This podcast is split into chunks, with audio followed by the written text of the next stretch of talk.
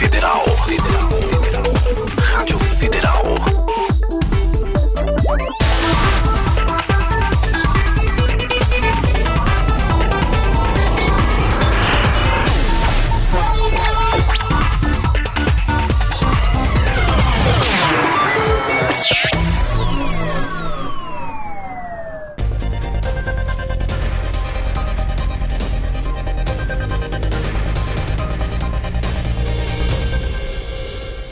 Boa noite. Estamos aqui em mais uma edição do programa Ping Pong. Hoje vamos entrevistar o, o candidato a deputado distrital pelo MDB, Gustavo Aires. Ele que também foi administrador de Samambaia, nessa grande cidade, né? Samambaia começou ali, né, em 89, né, se não me engano, e agora é uma grande cidade, né? É uma, é uma Taguatinga, né? Outra Taguatinga. Se brincar até maior que Maior. Taguatinga, maior, Maior. né? É uma cidade muito grande, né? Muitos moradores é, é, residem ali, não é? É, Pegam ônibus todos os dias, né? Ou metrô, vão pro plano trabalhar, voltam, né? É uma cidade que foi inaugurada pelo então governador Joaquim Roriz, né? Que também era do MDB. Isso. Seu partido, Gustavo. Obrigado por Isso. estar aqui essa noite.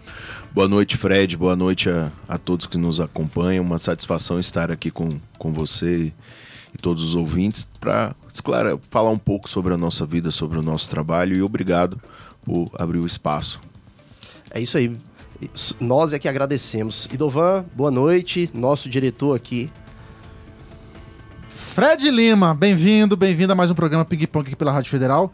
A gente tá atrasado, que já são 8h25, mas você que Minha tá aí... culpa, minha culpa. Não, fique tranquilo. Águas Claras, a gente sabe como é que é, né? Entrar aqui é difícil. Reze pra entrar, pague, pague pra entrar, reze pra sair. É mais ou menos como aquele filme. A gente tá ao vivo aqui nos, no- nos nossos canais, então você que tá aí acompanhando a Rádio Federal e o programa Ping Pong no YouTube, não deixe de se inscrever no nosso canal aí participar com a gente aqui. Vamos nessa. É isso aí. Gustavo, a gente sempre começa, tá? Falando sobre a vida pessoal, até pro telespectador te conhecer, né? O ouvinte aqui também te conhecer, né? Saber quem é Gustavo Aires, né? Porque muitas vezes é, quem ocupa cargos, né? Públicos, institucionais, acaba passando assim uma imagem mais institucional, não uma imagem pessoal, né? Ah, o Gustavo, que foi administrador de Samambaia, né? Muita gente já conhece, já todo mundo já sabe que é filho do ex-deputado Odilon Aires, né? Isso. Grande deputado Odilon Aires. Eu me lembro ali nos anos 90, lá pra 98, né? Seu pai era bem lembrado aqui na cidade, naquela época. Ele inclu- inclusive exercia, né, o mandato, né, isso, naquela isso. época, né? Teve quatro mandatos. Quatro mandatos de deputado federal, não é Dist- isso? distrital. desculpa, distrital, Distrital. era. Ali dos anos 90, né? Isso. Foi- qual foi o último mandato O dele? último dele foi 2002. 2002 a 2006? Isso. No último governo do, do Roriz, né? No Que último foi- do Roriz. No último do Roriz, é deputado. Na entrada do Arruda, ele já, já, já não estava. Ele já deixou, aposentou da política, então. ele já É, quis. é, ele ficou como segundo suplente, Segundo nessa, suplente. Nessa, nessa eleição. Mas teve uma carreira mu- bastante exitosa, hein? Foi. Quatro mandatos É, no Distrito hoje Federal. Hoje eu vejo a dificuldade que é pra que é conquistar você um. conseguir um mandato né, de deputado. Ele teve uma carreira bastante exitosa, bem conhecido mesmo. É isso aí. Gustavo, você nasceu onde? Sou de Brasília, né, filho do Odilon Aires, da, da Helena. Meus pais são tocantinenses, né? o- antigamente Goiás. Né, sou pai, sou avô, sou avô agora, recente. É mesmo, avô? É, Rapaz, mas quem olha, olha aí, Dovan, quem olha nem imagina, hein? Avô, incrível. Ah, Rapaz, tá avô, zerado. O avô tá enxuto, né? Tá enxuto. Se tirar a barba, então vai ficar menino de novo. Tá Não é? zerado. Pois é, o Zé Felipe vai completar agora seis meses, né? Então, sou advogado, minha especialização, inclusive, é direito eleitoral, né? E orçamento e planejamento público. E sempre tive atuando né, na, na política, nos bastidores. Né? Sempre tive, com 16 anos, me filiei ao MDB, partido no qual meu pai foi um dos fundadores aqui no Distrito Federal. Né? Estou mais de 20 anos filiado ao partido e sempre tive atuando, atuando nos bastidores, atuando, porque eu aprendi, Fred, com meu pai a gostar da política. Saudoso, né, É, Odilon? Aprendi com ele a gostar da política, então sempre tive participando. Né, seja no partido, seja é, trabalhando em campanha, nas campanhas deles, nas campanhas da- dos outros candidatos. Então sempre tive nessa, essa vivência. Né, e sempre fui uma pessoa assim, mais pacata, uma pessoa mais tímida, mais ah, na minha. Nunca fui uma pessoa de frente como agora. Né? Então as pessoas ali no meio político, nos bastidores, me conhecem, mas sempre viu o Gustavo aquele ali que sempre estava ao lado do seu pai, do Odilon, sempre acompanhando. Fui o presidente do partido nas eleições passadas, estava como presidente em exercício na campanha do governador Ibanez Rocha. Hoje eu sou o vice-presidente do partido, o presidente é o deputado Rafael Prudente. Então essa, é- essa é a minha vida, uma, uma vida sempre é, participando, com trabalho na política, né, sempre gostei. Aí fui, né, o governador me chamou para ser secretário das cidades, fui secretário das cidades e logo após me deu a honrosa missão, né, que agradeço a Deus e ao governador de administrar a Samambaia, segunda maior regi- região administrativa hoje do Distrito Federal, passou passou Taguatinga, perde. Passou, né? Taguatinga. Era essa a minha dúvida, viu? Eu ainda imaginava que Taguatinga poderia. Não, passou Taguatinga, é, é só está atrás de, de, de Ceilândia. Ceilândia. É. É porque Ceilândia você pega ali Setoró ali, é, pega aquela Isso, parte é toda. grande, é Ceilândia É grande. Vai é perto grande, ali, é grande. vai perto ali do sol nascente ali, né? Na, na É, divisa e olha ainda. que tira, e olha que dividiu, né? Colocou o Sol Nascente e Pôr do Sol, criou uma região administrativa que foi inclusive na minha gestão como secretário das cidades, né? A criação é, era um compromisso do governador. Em menos de um ano, o governador, é, eu pude é, startar, iniciar e finalizar o processo da criação do Sol Nascente, Pôr do Sol e Arniqueiras, duas regiões administrativas. Opa, sou morador lá. É. Você mora na Samambaia? Moro, moro em Samambaia. E, e- e encanta, a cidade é uma, uma cidade encantadora, como mesmo você falou, Fred. É, era a cidade do menino, Menina dos Olhos do governador Joaquim Roriz. Era. Né? E eu falo que é a cidade do futuro do Distrito Federal. É a cidade onde está em, em plena expansão econômica, onde cada dia que passa, hoje é o segundo maior polo construtivo do Distrito Federal, é Samambaia, né, com tendência a ser o primeiro. Né? Então, Samambaia, quem, quem, quem vive e quem começa a viver a cidade se apaixona, não tem como não morar. né? E isso é, aconteceu. Estou morando lá já há três anos em Samambaia e me apaixonei pela cidade lá. Quero permanecer um bom tempo, se Deus quiser. Sabe o que eu acho engraçado, é, Gustavo? Aquele pessoal lá dos anos 90, eu, eu já disse isso aqui outra vez aqui no programa, acho que o Idovan deve se lembrar. Sim. Eu me lembro Ah. lá em 1993, quando o metrô começou a ser desenvolvido ali, aquela Taguatinga Centro ali, deu uma parada, deu uma fechada, era, Foi. era tipo assim, engarrafamento já desde aquela época, né, É. por conta da- das obras do metrô.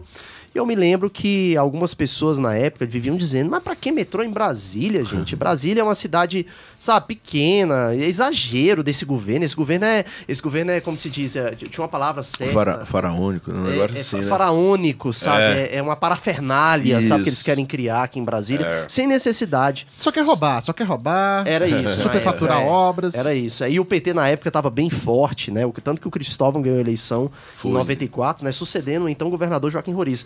Foi. Só que hoje eu vejo, sabe? Pode falar o que for do Roriz, o Roriz teve visão de futuro. Foi. E Samambaia foi uma dessas visões. Foi. Nunca que Brasília, a capital do país, seria só o plano piloto, só o aviãozinho ali, ó. Só Guará, só como. Taguatinga. Nunca. como, é ali expandir, ali expandir. Era uma cidade jovem ainda Isso. né? Quando o Roriz assumiu foi em 88, Uhum. já tem muito tempo, então assim, era uma cidade jovem e com certeza ali ia expandir. E por conta disso, ele teve visão de futuro. Foi. Ele criou o metrô, criou Samambaia. Olha só, imagina Brasília sem Samambaia. É, então, Como seria hoje? As regiões administrativas, né, quase todas as cidades, né, você tem o Riacho, você tem o Riacho 2, você tem Santa Maria, você tem o Recanto, várias cidades, né, criadas e fundadas pelo... E eu, eu acredito muito nisso, foi um, um governador com uma visão de futuro. Né? E Corumbá é- 4. Corumbá 4. Que foi que muito tá aí- criticado na época. Muito, muito, muito. E olha A isso. oposição se não bateu muito na época, falando assim: isso aí era esse cara que ia construir um monte de obras sem necessidade. Terceira ponte. a Terceira ponte. Imagina hoje a terceira ponte com esse trânsito caótico que tem em Se não Brasília. Não- já não- já estão se pensando em outra, né? Em outra ponte, né? Naquela época eu lembro, eu lembro que é, eu, eu participei, né? Ele, ele, ele foi num. Acho que ele foi. e Acho que ele foi nos Estados Unidos ganhar um prêmio ah, do, do- Eu tô procurando isso é, agora. acho que de Gustavo. Samambaia. Foi Pelo do maior pro- Na verdade, né? não. Na verdade, eu me lembro. Ele Ah. foi nos Estados Unidos pegar o programa Tolerância Zero. Você lembra? Era o programa de segurança pública. Foi. Não, Não, não, ele, ele- foi ele ganhou ganhou um um prêmio prêmio. também. prêmio, não é? foi. Eu, eu de lembro. maior assentamento do mundo, se eu não me engano, pela ONU. É... Pela ONU, que o Chico Vigilante, que era oposição na época, Aham. elogiou o assentamento. Isso foi utilizado na, na propaganda eleitoral de 1998. Foi, foi. E, e o- e o prêmio, acho que foi justamente, inclusive, por Samambaia, colocando Samambaia. Samambaia, como exemplo. Eu lembro porque Foi, foi nesse, nesse, nesse dia, é, nós esperamos o governador Roriz, e eu sempre gostei, sempre gostei de participar. Esperamos o governador Roriz no aeroporto, ele chegou e de lá nós fomos é, inaugurar a terceira ponte lá. Foi uma festa bonita e na época. 2002, é, 20 anos. 2002. E exatamente, na época, muito criticado. Foi, é, desculpa, foi na Alemanha. O prêmio chama-se. Global Dubai, pelo programa de Ah. assentamento em Samambaia. Samambaia. Sim. Alemanha, porque eu me lembro que em 98 ele foi para os Estados Unidos copiar É, o o, programa Tolerância Isso, Zero isso, da isso. É. polícia aqui, que virou a grande vitrine na, na área de segurança pública do governo dele. Foi. Exatamente. O que é bom tem que ser copiado, né? Tem que gente- ser copiado. É, inventar a roda em pleno século XXI, a gente dá, já, tá, já estamos aí já nos anos 2020, já não tem como Exatamente, inventar a roda, dá. é copiar. Né, copiar mesmo. Você tem filhos? Você falou de seu neto? Eu tenho, eu tenho uma filha, né, a Andresa, tá com 22 anos, né, e o meu neto, o José Felipe. Você tem uma cara de quem gosta de um churrasquinho, Gustavo, é isso? O churrasco é bom, né? Mas- não, Aquela mal Não, passada. de comer, não. Tô falando de fazer mesmo, assim, meter o, o, o- Rapaz, eu, o ping-pong eu ali. o- Rapaz, eu sou, eu tem hora que eu arrisco, mas não sou muito craque não, prefiro comer. É mesmo? e vamos lá agora então. Vamos ver se o Idovan tá com sorte. O Idovan Ah. teve pelo menos um. Até agora, uma pessoa, não foi, Idovan? Um, Foi, um- foi. um- uma entrevistada aqui que torce pro time dele. Qual time você torce, Gustavo? Meu Flamengo. Ô, Olha Idovan. Agora. Brincadeira. Agora você vai- Tava o seu- tudo indo bem, tava tudo... dele é Rapaz, Vasco, é? É Vasco. Desde 2000, né, rapaz? Essa, O pessoal tá, tá esperando Não, um título. e, e o Devan, eu sei que meu, meu pai eram, eram 12 irmãos. E meu pai, meu pai e meu tio Alexandre eram os únicos flamenguistas. Inclusive, meu avô, todos eram vascaínos. Todos vascaínos? Todos. Meu, meu avô faleceu e ele tinha uma camisa autografada do, do Dinamite. Do Olha Roberto só, Dinamite. bicho. onde é que tá essa camisa? Tá, tá com meu avô. Olha só. Foi, foi no velório e, e, assim, é, todos vascaínos, né? Todos vascaínos e, e só meu pai, eu e meu tio flamenguista. Bacana. É, Idovan, o Flamengo aqui tá, tá disparado, viu? Em Tá primeiro disparado. lugar. É, a gente tá fazendo a é- contabilidade aqui, tá ganhando. Tá ganhando. grande o Flamengo. Já teve tá- algum vascaíno aqui já? Já teve uma, um- uma das entrevistadas da edição passada era Vascaína. Ah, quando era ela falou vascaína. Vasco, o Idovan chega pela outra cadeira. Opa! é uma pelo menos alegria um. quando encontra outro, né? tipo isso. Agora, sabe tipo que torcida que eu Botafoguense. acho que envelheceu Ah. e que não se reinventou, que eu acho que tá precisando dar um upgrade aí nessa, nesse time? É o Botafogo. Rapaz, o Botafogo tá conhecido como uma torcida de pessoas mais velhas, sabia? É, É incrível isso, né, cara? Ganhou um título brasileiro em 95, olha só. Acabou, né? 27 Nunca mais, né? Nunca mais, cara. Você vê no estádio quando. quando Compraram, né, o Botafogo, gol. né? Um ricaço lá que É. Comprou. Pode ser que agora haja um- Ah, foi. Uma acho que mudança. agora vai. Ele, ele- quando o Botafogo faz um gol lá, que é bem raro mesmo, assim, você vê as bengalas voando, né? As faltas geriátricas pulando, de, de oito ou nove torcedores. É, Velhos tempos. É desse jeito mesmo, é. Ah, e Gustavo, é, você falou, acabou de dizer, né, que você é advogado, né? Tudo. Isso. Como foi que você pegou paixão aí pelo direito? Olha, Fred, eu, eu sempre fui uma pessoa assim que. é, sempre fui uma pessoa querendo buscar a questão do justo, né? Eu sempre que fui sempre imparcial em algumas coisas, não gostava é, de sempre ouvir os lados de um de outro. Meu avô até falava que eu, eu tinha um perfil de ser juiz, né? E aí eu fui, né, fui desenvolvendo, fui, fui estudando e fui, fui me apaixonando pelo direito. Mas a paixão do direito em si é, foi quando eu também comecei a ver né, a questão de atuando ali com meu pai, né, vendo a questão dos advogados, eleitoralistas, trabalhando, tudo aquilo ali foi me encantando. Eu falei, olha, eu posso ter uma profissão trabalhando no meio, na política. Então foi aí que nasceu despertar pelo direito, despertar pela, pela minha profissão e principalmente pela questão eleitoral, no qual eu advoguei. Né, licenciei para assumir o cargo no governo e sempre fui apaixonado. Ah, bacana. Você foi, inclusive, ex-secretário das cidades, não é isso? Foi, foi. Do atual governo. Você começou como, ex-secret- como secretário Como secretário. Eu assumi eh, no início do governo, secretário das cidades. Fiquei por 10 meses aí como falei, teve a, a criação da, da, do Sol Nascente Pôr do Sol da região administrativa, é, o encaminhamento do projeto de lei e também a arniqueira. Né? Então nós fizemos isso, fizemos umas alterações na legislação, porque a Secretaria das Cidades ela cuida de todas as regiões administrativas, é um meio de você, é, de um facilitador para, as administrações, para os administradores e para as administrações, um canal de interlocução, e também cuida é, do mobiliário urbano, feiras, quiosques, trailers. né? Foi na minha gestão com o governador Ibanez já de início foi feito o decreto na questão da regulamentação dos ambulantes, criando critérios para que eles possam trabalhar de forma digna, isso também sem atrapalhar o comércio. Né? Então foi, foi nessa época da nossa gestão. É- A Arniqueira ainda faz parte da, da chamada Grande é, Águas Claras? Não, não, é uma agora região é, é uma região administrativa. É a região administrativa 33 33. Boa. da de Cristo. E uma pergunta que eu queria te fazer é o seguinte: é, qual foi o legado na, na Secretaria de Cidades que você pegou da gestão passada?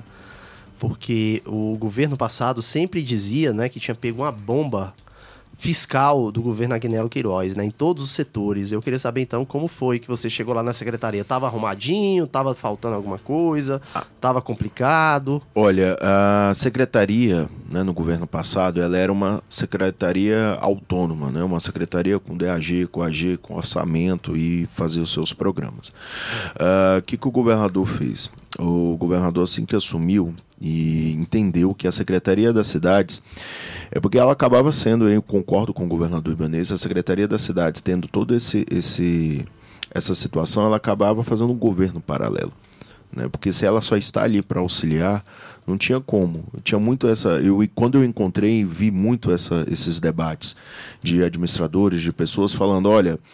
É, tinha a questão política, eu pedi para um administrador, o administrador não, não- às vezes não conseguiria atender por conta que a da necessidade da nova CAP, da Secretaria de Obras e da própria CECID, e a CECID ia lá e resolvia. Então, assim, o secretário acabava sendo mais que o administrador no- dentro de uma cidade. Então, isso foi uma das situações que nós encontramos, e com isso o governador colocou a Secretaria das Cidades eh, dentro do seu, do, do seu corpo eh, da Secretaria de Governo, né, que é um órgão auxiliar. E aí foi uma das mudanças. E uma situação que nós pegamos que foi a questão dos termos das da- dos ambulantes, dos quiosques que quando assumimos, né, eu, houve uma centralização.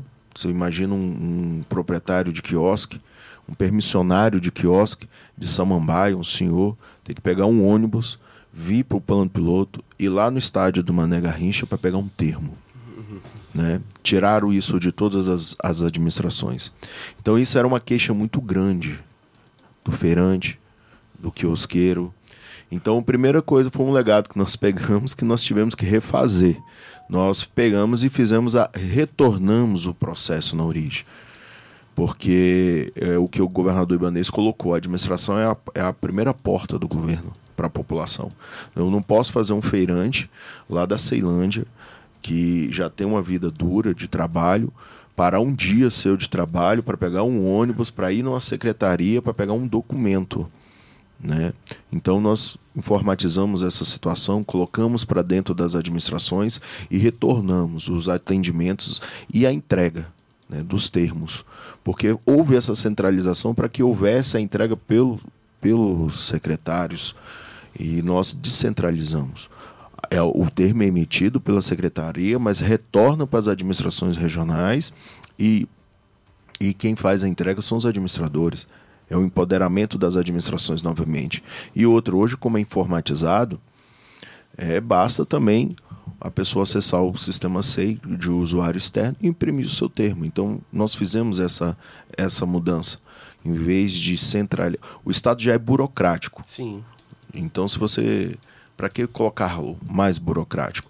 Sendo que o termo é uma, é, uma, é uma obrigação nossa do Estado e um direito dos permissionários. Então, não há que ter essa dificuldade né, para ver uma centralização sem necessária. Então, foi uma das coisas que nós pegamos e revertemos. Mas não foi um legado muito bom. Não foi muito bom, né? Oi, Dovan, parece que o governo passado não deixou quase nenhum legado bom para Brasília, né? né? Dizem que foi a. Eles alegam, né, que foi a, o controle fiscal, não é? Das contas públicas. Mas eu volto a dizer aqui e repetir. Quando você faz é, contenção de gastos em qualquer governo, você tem que aproveitar o início do governo para fazer. Dois anos, os dois últimos anos são de gastos. Ué, você, vai, você vai entregar nada? Você vai, entregar, você vai deixar a população à mercê de tudo? Não, não, e, tem como. e e a questão é o seguinte é a, a não isso até é a questão administrativa também do direito. Não quer dizer que você é, não gastando que você também não pode sofrer uma, uma, uma sanção administrativa ou alguma ação de controle externo. Porque o, o Estado ele não gasta o, o dinheiro de forma aleatória, pelas necessidades. Se está faltando a melhoria de, no hospital, se está faltando me, é, é, medicamento, tudo, e o Estado está com dinheiro em caixa e não gasta, isso também é ação de improbidade administrativa. Então, essa questão de contenção, ela tem que ser também bastante justificada. Tem que ser bem justificada, né? Bem, porque... porque a necessidade continua da população. Continua, porque o que aconteceu foi 1 de janeiro de 2015 a 1 de janeiro de 2019, houve só isso. Não, fiz contenção de gastos e tal, entreguei a cidade com, né, com a com a economia ali é, estabilizada e tudo. Mas tá, mas o que, que você entregou, meu amigo, para a cidade? Não, não, a Orla do Lago. ah, tá. Aham, sei. Orla do Lago. Orla do Lago. Quantas vezes você já foi lá na Orla do Lago, Dovan? Ah, tomar banho lá do lago? Não, não tomar banho não. Os jacarés lá, tipo, te pega. Agora é capivara, né? Tem é capivara, capivara. É. tem é, jacaré também lá. Tem viu? jacaré, capivara. Entregou a orla pra capivara. Pra capivara. Então, assim, é uma coisa que não, não é como na época do governador Joaquim Roriz, não é como na época agora do governador Ibanez, que vai entregar o túnel de Taguatinga, é. que é um benefício para todos, entendeu? Todos. Tudo bem, o túnel de Taguatinga foi pensado, tudo bem, por outras gestões passadas, mas assim, quem tirou do papel, quem destravou executou. a obra e executou foi o governador atual. Então, se você não entrega, meu amigo, obras, sabe, se você não entrega é, resultado do seu governo, você simplesmente queima com a sua carreira política, tá? Sim. Porque eu, eu volto a repetir, eu acho que em quatro anos de governo você pode fazer contenção nos dois anos. Ali faz a contenção e tudo. Nos dois últimos anos você tem que fazer obra, você tem que entregar, você tem que destravar a obra e tudo. Porque se você não fizer, como que você vai entregar o governo? Não, eu fui lá e economizei isso, fiz aquilo não, não, não funciona dessa forma. É, eu acho se houver a economia e a melhoria para a população, até, até condiz, né? E não quer dizer também que, é, igual você falou, né? o, o, primeira coisa, o agente público, o gestor, o político, a primeira coisa que ele tem que ter é coragem. Sim. E vontade política para resolver. Né? Porque, às vezes, é, tem várias decisões que nós temos que tomar que você sabe que se é para o bem da população, você tem que ter, tocar à frente. Se você for se pegar aos entraves legais, às entraves do, dos órgãos de controle externo, é, você acaba que você não avança.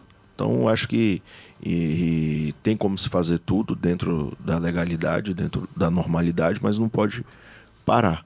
Não pode né? parar, exato. E eu acho que o que aconteceu foi que parou mesmo. É, entendeu? não pode ju justificar é. isso, né? Então, né? A gente, eu sempre falo que é, não, não, gost, não gostamos de olhar pelo retrovisor, mas olhar sempre as coisas boas. Né? As que ficou, que não foi boas, a gente deixa para o passado. Pelo retrovisor é só para aprender lições do Exatamente. passado, para não cometer aquele erro Exatamente, que foi cometido. Né? né? E assim, eu vejo que houve sim um, dois marcos, né? O governo Oriz, né? e, e, eu lembro porque participava com meu pai, meu pai sempre atuante, né, com o governador nas, nas, nas ações da cidade e hoje, né, que eu tive a satisfação de pertencer ao governo, ser o presidente do partido na época da eleição do governador Ibanês, ver o quanto, né, a, fomos assertivos na escolha do governador e a população também.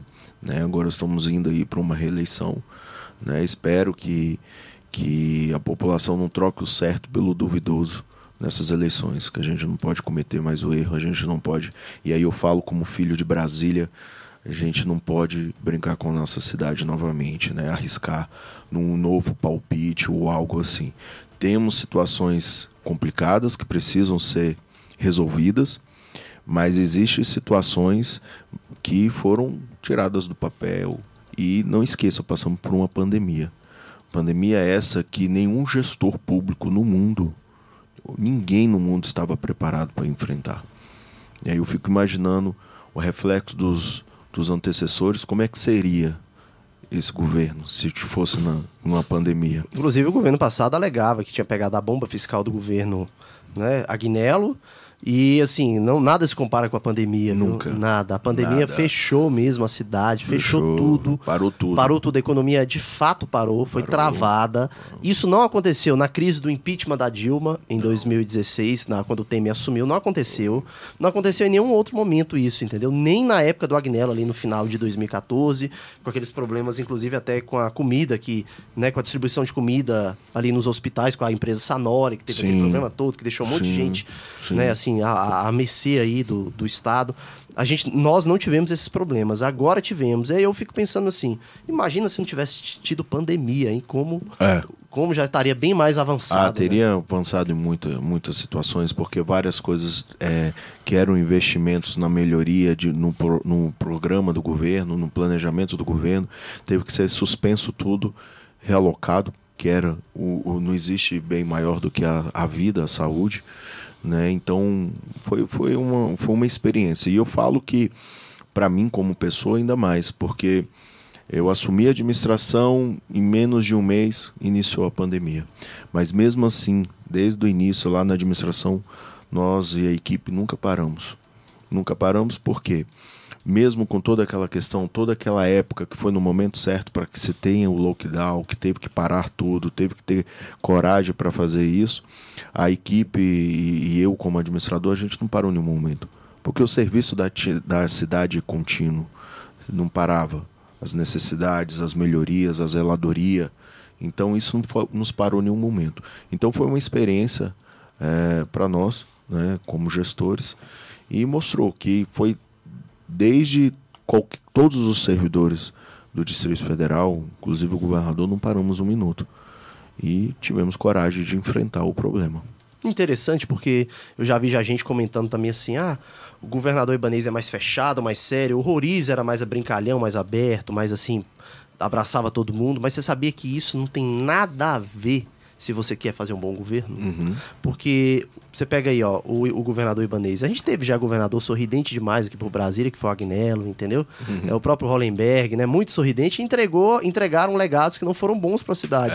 Né? Então, assim, o governador Ibanez, ele mesmo falou uma vez numa entrevista, na época em 2018 que eu fiz com ele uma entrevista, ele falou que ele era um outsider, né? Ou seja, ele não, ele não era político, né? Ele saiu né, da, da advocacia e foi para política, né? É, né? É, iniciante. E já levou o governo. Então, assim, é, essa questão, sabe, se a pessoa é, sorri muito, não sorri, entendeu? Abraça muito, não abraça, não quer dizer nada. É muito melhor você ter uma pessoa mais centrada, mais séria no governo, que não é de Que resolva. que resolva os problemas, que destrava obras, do que você É. ter um, um governador sorridente, brincalhão, né? Não resolve. Joga baralho, senta lá pra jogar baralho bem lá na feira e não resolve nada. É. Né? E outra coisa que eu acho interessante também, Gustavo, falando sobre essa parte aí do governo, antes da gente entrar aqui no seu legado como administrador de Samambaia e os projetos que você tem né, para a Câmara Legislativa, é que outro papo que eu escuto muito, ah, Brasília não tem tradição de reeleger governador. Eu falei isso no programa passado, eu vou repetir aqui novamente, porque eu acho- que isso é importante para o telespectador e para o ouvinte. Brasília não tem tradição de reeleger governador. Quem disputou reeleição em Brasília? Vamos lá, só dois governadores. Não, desculpa, que perderam. Né? Que perderam foram só É. dois. É, o, o Cristóvão.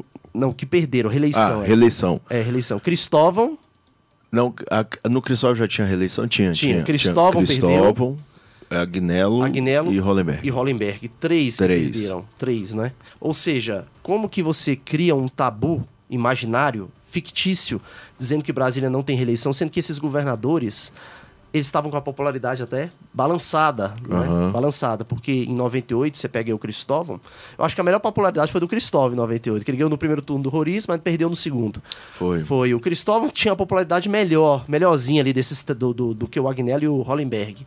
Só que, assim, é, foi um governo também que deixou a desejar muito, não é à toa que não foi reeleito, entendeu? Deixou a desejar em outras áreas também, né?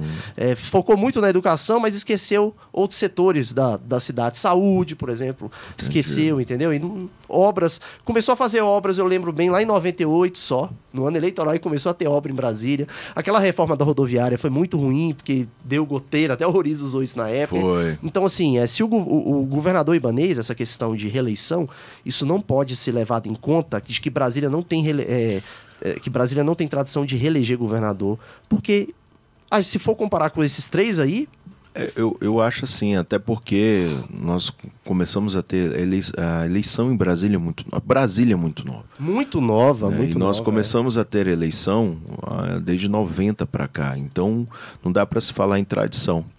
Mas vale considerar aí que o único- tinha que. Eu falei isso já, o Fred, numa entrevista, que tinha que voltar um governo do MDB, um governo 15, e um governo 15 para ser eleito e ser reeleito. Né? E esse é o nosso trabalho e vamos quebrar esse Você tabu. falava isso antigamente. Você já falava. Então, estamos trabalhando e trabalhar para a reeleição do governador e, e afirmo, né, no, no- no- e, e falo como eleitor, como não por, por ser candidato do partido do governador, por ter participado, mas como um filho da cidade, uma pessoa que gosta e respira a política e gosto mesmo da política, nós não podemos arriscar, não podemos brincar, né, de trocar o certo pelo duvidoso.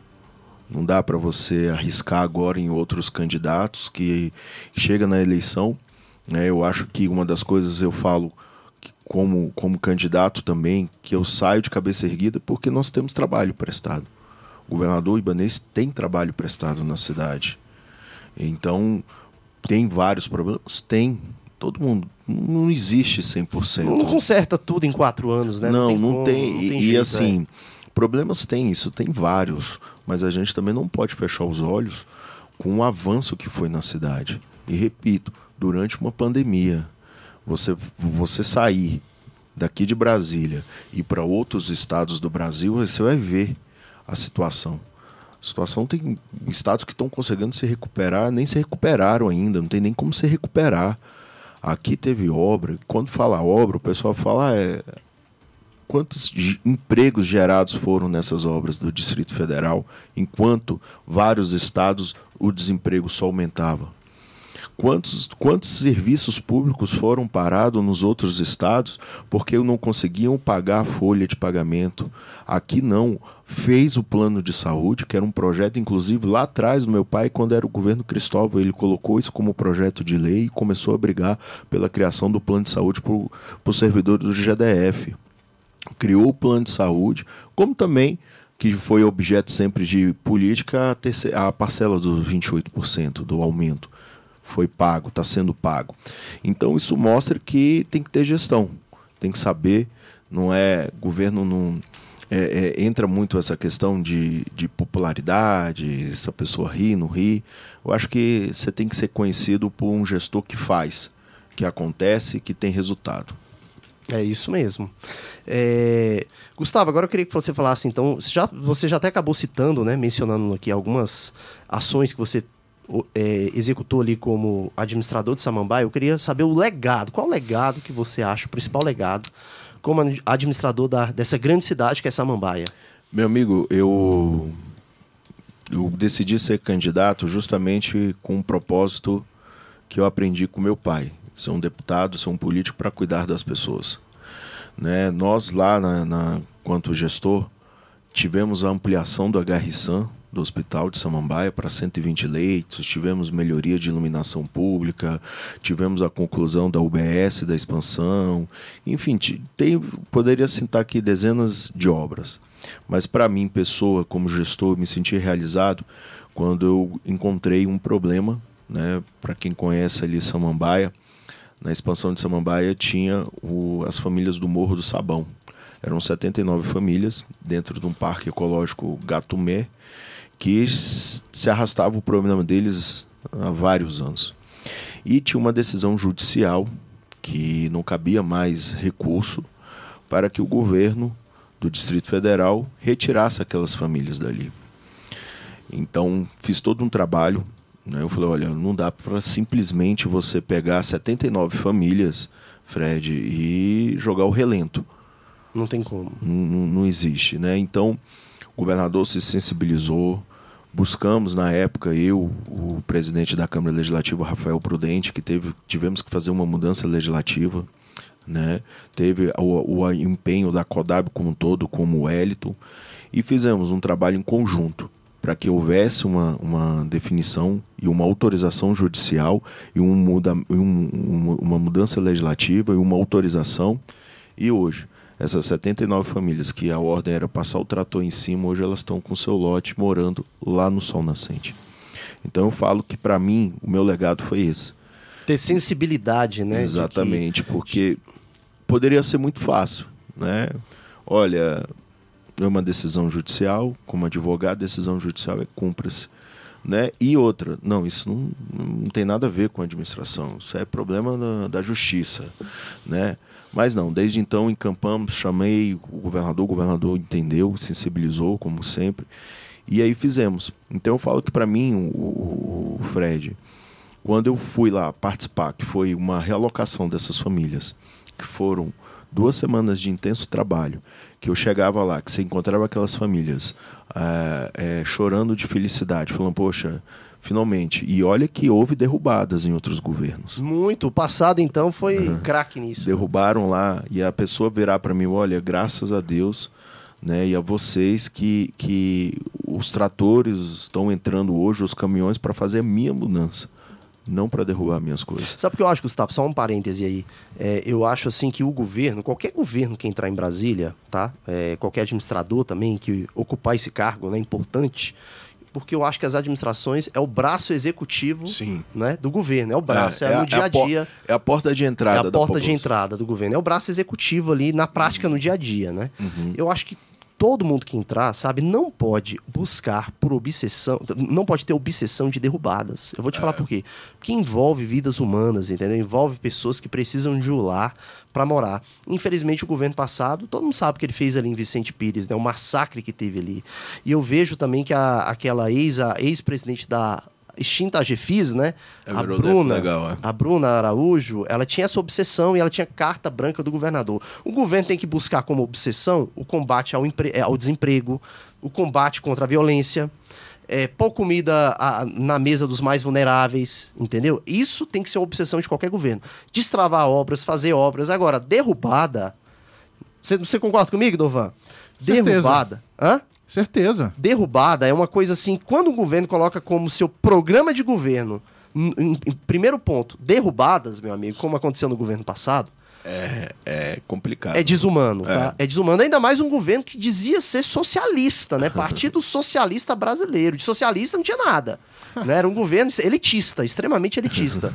É. E que o governador teve essa sensibilidade, né? Você também ali como administrador ali de Samambaia, Sim também teve, tá? E eu acho que foi um bom, um grande legado seu. Sim, essa, eu, eu essa atitude que você é teve. Porque é, eu acho que a questão de obras, tudo, fica essa questão muito pessoal, né? Tem quando você atende que seja uma, uma pessoa ou várias pessoas ou dezenas de pessoas como nós fizemos no Morro Sabão e você consegue dar qualidade de vida, isso aí acho que é o, é o maior legado que você pode fazer. Porque você, como gestor público, muita gente às vezes acha que a vida de, de, de um deputado, de um, de, um, de um secretário, de um administrador é um mar de rosas. E não, não é, é, né? Você se dedica. Quem, quem faz por gostar, quem faz para fazer o bem ao próximo, não por uma questão pessoal, de, de vaidade ou ego ou interesse, interesses financeiros, porque também não tem, porque quando você faz mesmo por gostar, você tira do bolso para ajudar. Né? Então é, é desgastante você abre mão da sua vida pessoal, da sua família, né? abre mão de, de várias coisas para se dedicar ao próximo. Então eu acho que para mim, pessoalmente, eu sempre falo que o maior legado que eu posso fazer e deixei foi essa questão e sempre, todas as vezes, como encontro, né? E foi isso que meu pai me ensinou porque nessas minhas andanças aí, quando eu encontro uma pessoa que fala assim, que eu falo que sou filho do Odilon, ele fala, poxa, gratidão pelo seu pai, seu pai me ajudou nisso, nisso, nisso. Eu falei, então é essa a política. Essa era uma das bandeiras dele, né? Os mais vulneráveis, né? Ajudar É. Os mais vulneráveis ali. E na época ele né, encontrou ali, né, no meio do caminho, um governador que era o Roriz, né? Que Isso. ajudou também bastante. Foi, né? foi. Fred, é sobre- você falou uma questão de derrubada, eu lembro, é, no governo Cristóvão. Nossa, aquela derru- da estrutural. Da ali. estrutural, Du- exatamente. duas derrubadas que eu acho que marcaram negativamente é, a imagem assim de, de- de- de- desses governadores, né? Cristóvão e Hollenberg, sem sensibilidade social. Do Cristóvão na estrutural, que foi um massacre. Eu acho que aquilo ali contribuiu muito para ele perder a, a- a reeleição.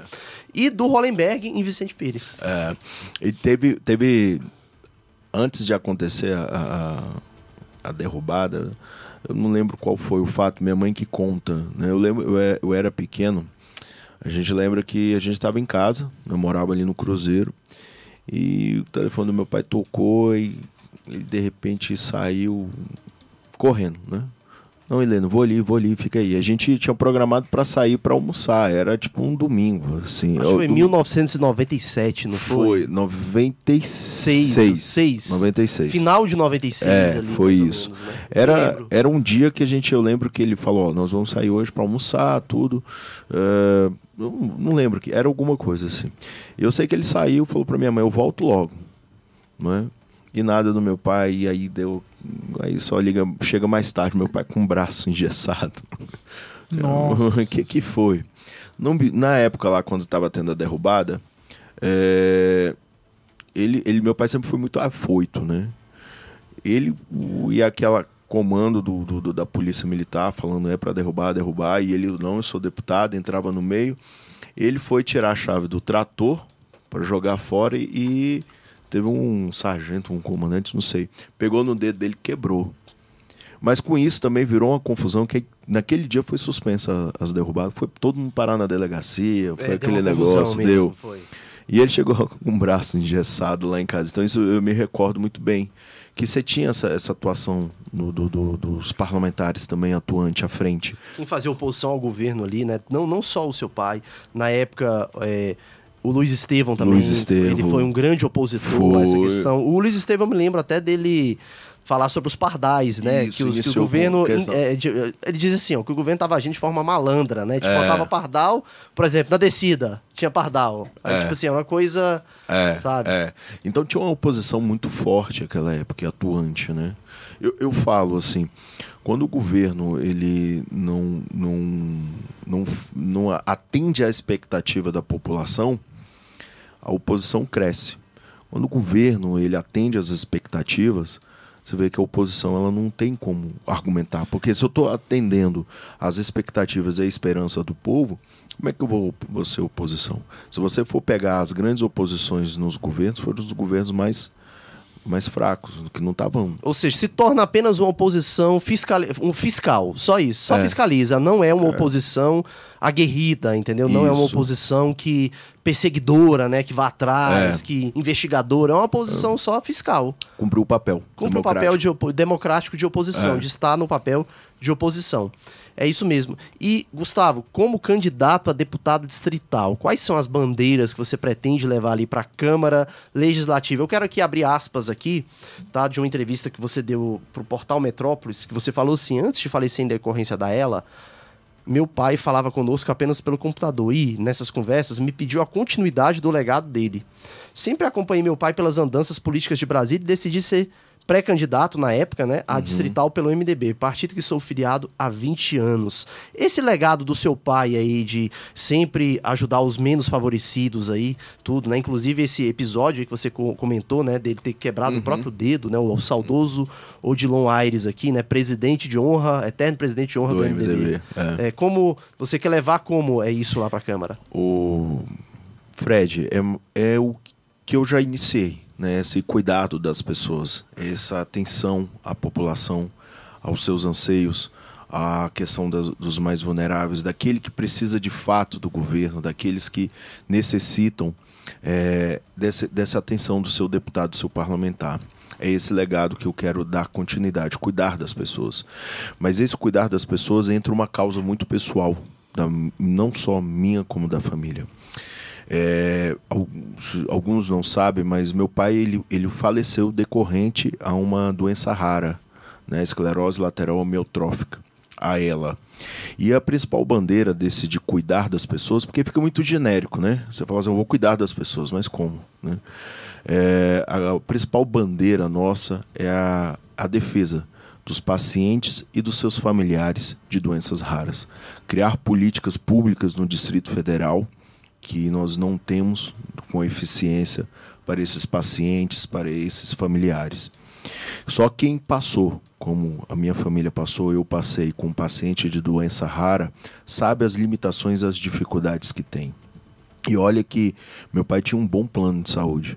Imagine aqueles que são assistidos pelo SUS, que não tem um plano, que não tem uma condição. Então essa luta que nós queremos travar, sabe, Fred, na Câmara Legislativa, com os nossos com os pacientes.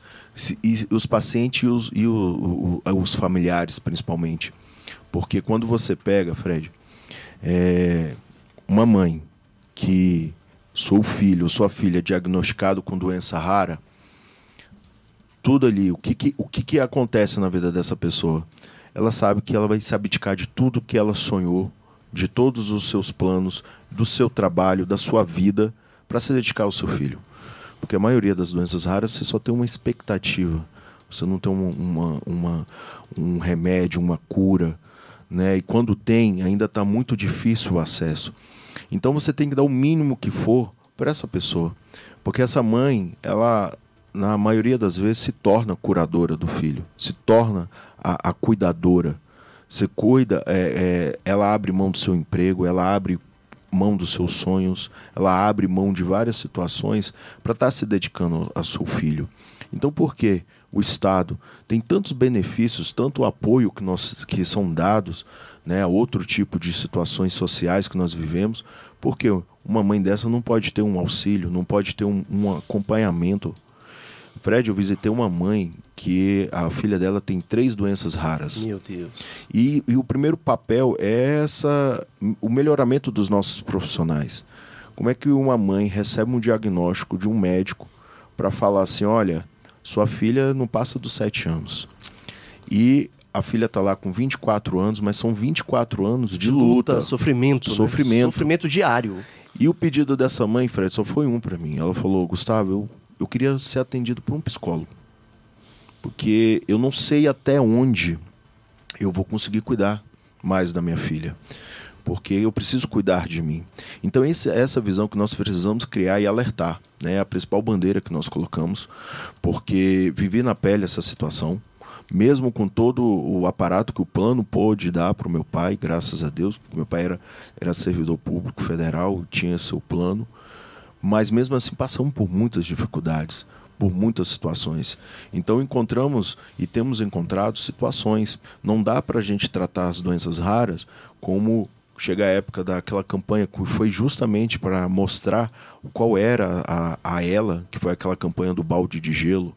Não dá para você, para quando tá é, as, as crianças com AME que está quase no seu limite de tomar medicação, que é a medicação mais cara, se fazer propaganda, se fazer é, barulho, se fazer arrecadação, se brigar com o SUS, se brigar com a justiça, para nos últimos minutos você tentar salvar uma vida de uma criança. Então a gente tem que mudar essas situações e principalmente os familiares. Né? A luta dos pacientes já é complicada e dos familiares e daqueles que estão ali precisa ter um auxílio, precisa.